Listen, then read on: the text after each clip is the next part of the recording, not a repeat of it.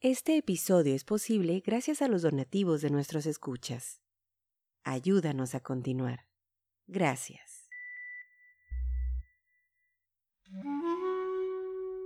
Esto es el podcast de historiografía mexicana. Un espacio para la lectura en voz alta, para los libros de historia de México. Conduce Pedro César Beas.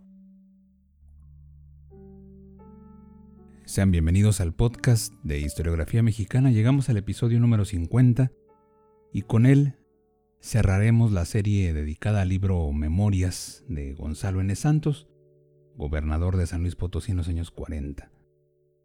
En el episodio número 4 ya realicé un bosquejo de sus datos autobiográficos lo pueden escuchar desde luego en historiografiamexicana.com. Ya lo he dicho en otros episodios de este podcast, pero vale la pena recordarlo. Es cierto que existe una relación estrecha, muy estrecha entre memoria e historia, pero habrá que tener claro que no son lo mismo. La memoria es el recuerdo de un pasado vivido o imaginado. La historia, en cambio, intenta reconstruir aquello que ha dejado de existir aspira a entender. La historia no es solamente una narración de hechos, sino un análisis profundo del tiempo pasado, un estudio detallado basado en pruebas disponibles. Las bien llamadas memorias de Gonzalo N. Santos son eso, un pasado vivido, imaginado tal vez, contado por su protagonista lleno de posibles exageraciones, dejando fuera, como toda memoria a conveniencia, la parte de la historia que puede contradecir sus dichos y hechos, sin más pruebas que la palabra de quien arrastra el lápiz. Aceptando lo anterior, el libro de Gonzalo N. Santos sirve, y mucho, para tratar de entender cómo se veían a sí mismos los protagonistas de nuestra historia aquellos personajes que hicieron la revolución y que, con el paso del tiempo, dieron estructura y forma a los gobiernos del México del siglo XX. Para cerrar esta serie de episodios dedicados al cacique potosino, voy a leer dos pasajes. El primero, en el que Gonzalo N. Santos narra su peculiar forma de convencer, ya como gobernador del estado de San Luis Potosí, a los más ilustres y prominentes abogados del Estado a conformar el Tribunal de Justicia. El segundo, una escena ocurrida en los años 50 con Adolfo Ruiz Cortines, en la que Santos, valentón y casi intocable, casi que todopoderoso, se enfrenta al presidente de la República. Un encuentro que incluye un diálogo, ya lo escucharán, inverosímil. Sean bienvenidos al podcast de Historiografía Mexicana, este es el episodio número 50, Las Memorias de Gonzalo N. Santos.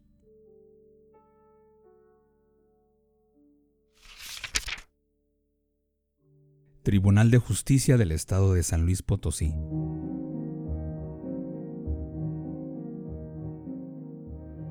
Después de mi protesta como gobernador, me trasladé al Palacio de Gobierno donde tomé posesión de mi puesto y desde luego nombré a mis colaboradores.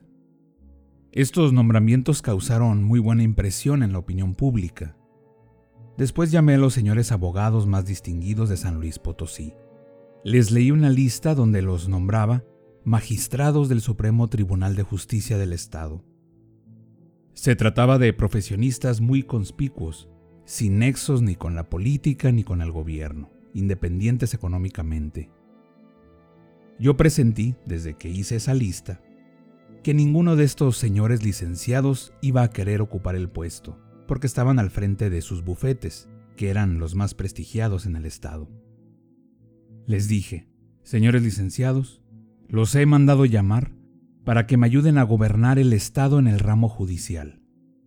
Yo sé que ninguno de ustedes tiene necesidad del puesto, pero me hace mucha falta su colaboración para hacer un gobierno digno y decoroso como también le hacen mucha falta al Estado para que impartan justicia y para que nombren jueces de solvencia moral.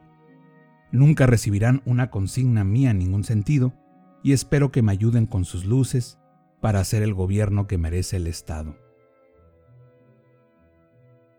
Con excepción del licenciado Antonio M. García, que había sido secretario mío cuando yo fui presidente de la Alianza de Partidos Socialistas de la República y secretario de la Cámara de Diputados, bajo mi liderato político en la Cámara, y además muy fiel amigo y que estábamos emparentados políticamente, todos los demás señores licenciados, uno a uno, fueron hablando, dándome las gracias por la distinción, pero diciéndome cada uno de ellos las circunstancias que los obligaban a no aceptar el puesto. Ya que terminaron de hablar, saqué otra lista que llevaba ya confeccionada y les dije a los señores, He oído las razones que cada uno de ustedes me ha dado para no aceptar el puesto de magistrado. Yo no puedo forzar a nadie a que colabore en el gobierno conmigo, pero voy a tener la atención que me merecen para con ustedes y les voy a dar a conocer la lista de los señores licenciados que van a ocupar los puestos que ustedes no quisieron aceptar. Y les empecé a leer la lista con los nombres de los abogados que iban a formar el Supremo Tribunal de Justicia del Estado, por no haber tenido ellos el deseo de formarlo. Y les leí la lista.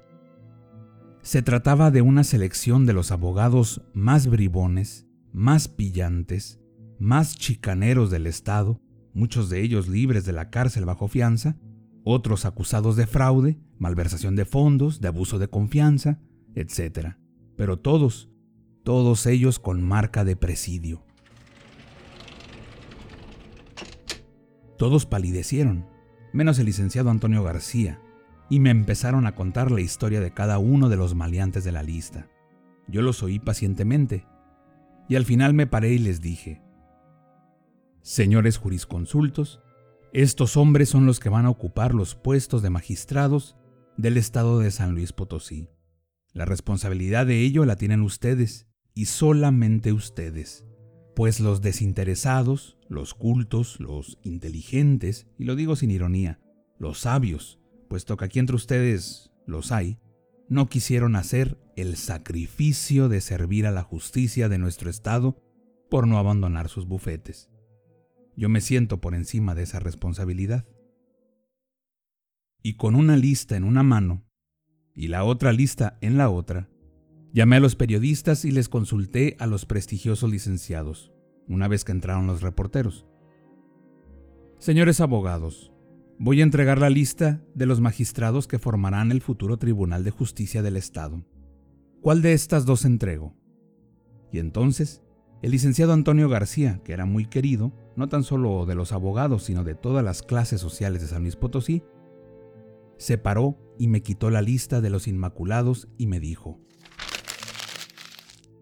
Todos estamos conformes en colaborar contigo. Y le entregó la lista a los periodistas presentes y así quedó formado en San Luis Potosí el tribunal más brillante que ha tenido en su historia.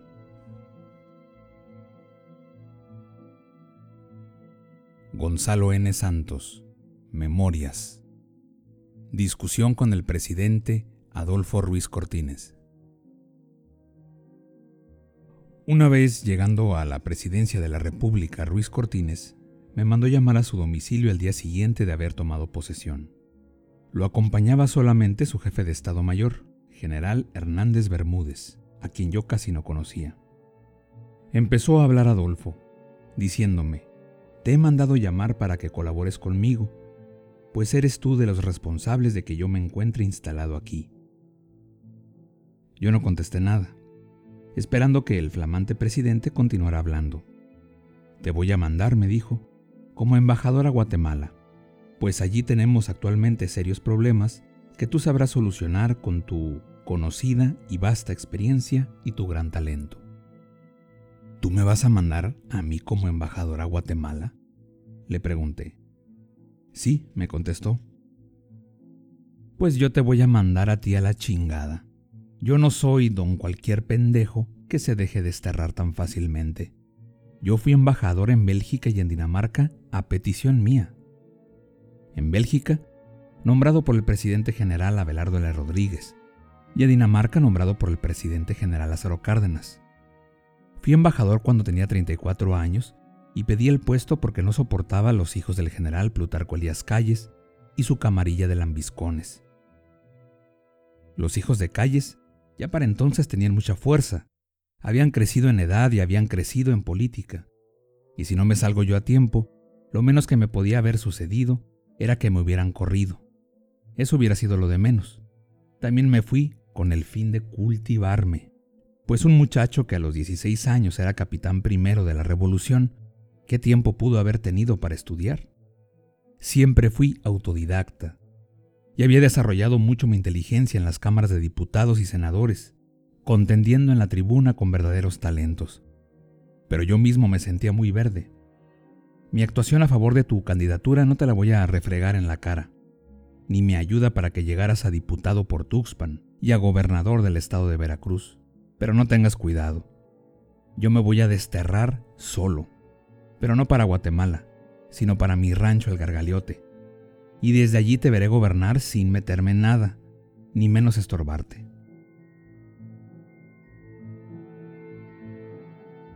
Luego Ruiz Cortines me preguntó, bueno, ¿y de embajador en Estados Unidos? Tampoco voy, le dije. Este nuevo ofrecimiento tuyo me hace ver claramente que tú quieres correrme y veo que eres el mismo falso y malagradecido de siempre. Eres un hijo de la chingada. Esto último se lo grité en voz muy alta al presidente Ruiz Cortines. Él se agarró la cabeza con las manos y me empezó a decir, Torrente, torrente, río tamuín, detente. En esto entró precipitado el general Hernández Bermúdez, que como ya dije, era el jefe del Estado Mayor Presidencial, y le preguntó al presidente cuadrándose. ¿Alguna orden, señor presidente? Y yo antes de que contestara Ruiz Cortines le dije, corre a la chingada a este gendarme o lo saco a punta de pistola. Ruiz Cortines con mucha calma se dirigió al general Hernández Bermúdez diciéndole, no, mi general, ninguna orden.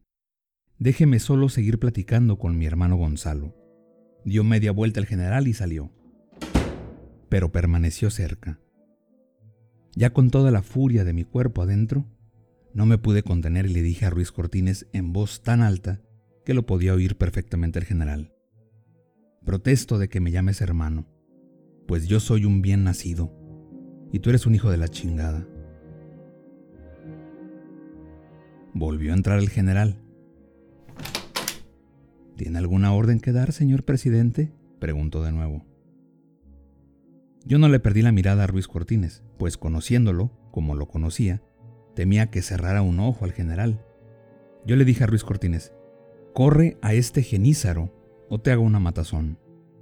Volvió a salir el general y descargué toda mi cólera sobre Ruiz Cortines, llenándolo de improperios. ¿Está aquí mi amiga Leola? Mi esposa. Sí está, le dije. Pero ahorita no me la menciones. No me cambies de conversación. Todo lo que te he dicho está dicho y lo sostengo. Me paré y le dije a Ruiz Cortines, te deseo que tengas un buen gobierno, y por la maltratada que le diste ayer que tomaste posesión a tu protector, Miguel Alemán, creo que vas a hacer un buen gobierno. Luego le agregué una postdata a mi peroración. Seguí insultando a Ruiz Cortines, a quien lo menos que lo llamé fue comediante, impostor y logrero de la revolución. Le habló al general Hernández Bermúdez y le dijo, acompañe a mi hermano Gonzalo hasta su carro. Y dirigiéndose a Ruiz Cortines a mí me dijo, vete a seguir gobernando tu califato. Yo ya no era gobernador del estado desde hacía tres años, pero tío Coba me nombró califa. Me despedí sin darle la mano el general Bermúdez me acompañó sin comentar nada de lo sucedido, pero yo lo hice pasar a mi lado sin perderlo de vista ni darle la espalda un solo momento, ni dejarle de ver las manos por si hacía algún movimiento. Con mucha corrección el general Hernández Bermúdez se cuadró cuando yo me subí al carro y me dijo, a sus órdenes, mi general. Mis preocupaciones eran instintivas, pues el general Hernández Bermúdez era un polista y yo un garganta. En la puerta, cuando ya había salido del despacho de Ruiz Cortines y me encaminaba al portón de su casa, nos encontramos el general Bermúdez y yo al licenciado Luis Padilla Nervo, que un día antes había sido nombrado por Ruiz Cortines ministro de Relaciones. Nos saludamos los dos muy cordialmente, y Padilla Nervo me dijo, Lo espero en la Secretaría de Relaciones mañana, señor embajador. Yo le contesté. Hace nueve años que dejé de ser embajador, señor ministro. No tengo ningún asunto con que ir a molestar a usted. Padilla Nervo hizo un gesto de asombro y me dijo, ¿No le ha dicho usted nada todavía el señor presidente? Hágame favor, señor ministro, de preguntárselo a él, ahora que entre a su despacho. Saludé de mano a Padilla Nervo y me retiré, flanqueado por el general Bermúdez. Bueno, los dos nos íbamos flanqueando.